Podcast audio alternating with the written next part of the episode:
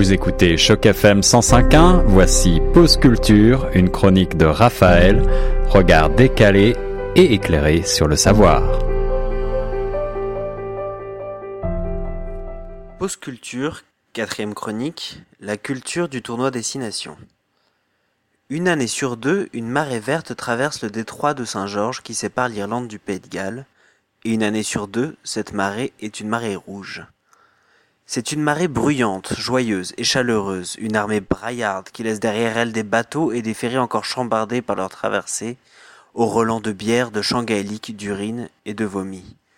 Ces marées rouges et vertes, cela fait plus d'un siècle qu'elles traversent bisannuellement ce bras de mer.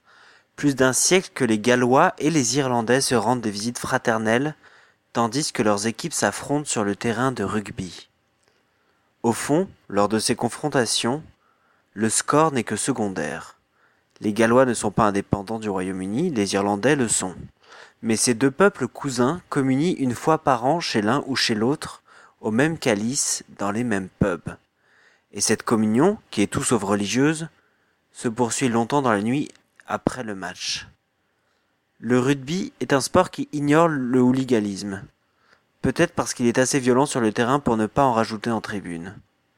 Le tournoi des six nations, qui fut d'abord celui des quatre nations, la nation anglaise, la nation écossaise, la nation galloise et la nation irlandaise, puis celui des cinq nations en 1910 quand la France fut admise avant d'en être exclue pour brutalité en 1931 jusqu'en 1939. À l'orée des années 2000, le tournoi intégrera l'Italie et deviendra le tournoi des six nations.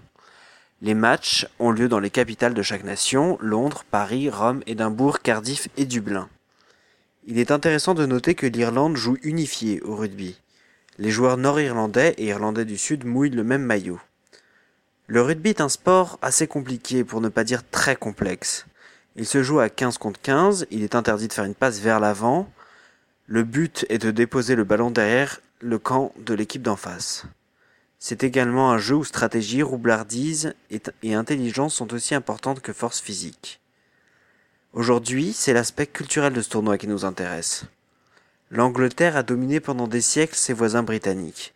Et aujourd'hui encore, les velléités d'indépendance, au Pays de Galles mais surtout en Écosse, secouent régulièrement le Royaume-Uni. Autant dire que les confrontations entre l'Angleterre et ses, voisins britanniques et irlandais sont toujours chargées symboliquement et que les trois nations gaéliques, Pays de Galles, Écosse, Irlande, n'ont qu'une envie, battre l'oppresseur anglais. Une anecdote pour symboliser cette tension. Un des moments les plus forts d'un match du tournoi des six nations se situe au tout début, lors des hymnes. Si l'Italie chante à tue-tête l'hymne national Fratelli d'Italia, et si la France s'époumonne sur la Marseillaise, sur ce sang impur qui abreuve Rennes au sillon, que faire pour l'Irlande dont les joueurs sont issus de deux pays? Et que chantent les Écossais qui ne sont pas encore indépendants? Que chantent les Gallois dans la même situation et que chantent les Anglais dont le pays n'existe pas officiellement. Eh bien l'Irlande entonne gaiement un hymne anglais, en anglais, Ireland's Call, l'appel de l'Irlande, sauf lorsqu'elle joue à domicile, dans ce cas l'hymne de la République d'Irlande est également chanté, il porte un nom gaélique, Amchan na Firan, qui signifie le soldat irlandais.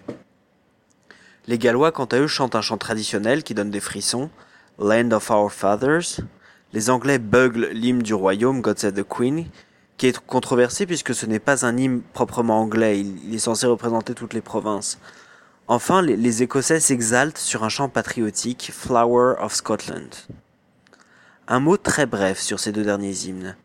Un passage de God Save the Queen est rigoureusement anti-écossais. Il appelle en effet à la reine à mater les, Écossais infidèles et rebelles. Tandis que Flower of Scotland multiplie les allusions à l'armée du roi anglais Édouard V battu par les Écossais, et rentré chez lui euh, la queue entre les jambes. La transhumance éthylique dont je parlais en début de chronique existe dans chaque pays, et particulièrement en France. En France, le rugby est à l'origine un sport de l'élite parisienne, mais c'est aussi traditionnellement le sport du sud-ouest, une terre de bons vivants où l'on sait manger et surtout boire. Autant dire que lorsque ces gens du sud-ouest montent à Paris, généralement en train pour supporter la France, c'est un cortège de chants et de beuveries épiques. La culture de chaque pays peut se lire dans le jeu de leurs équipes.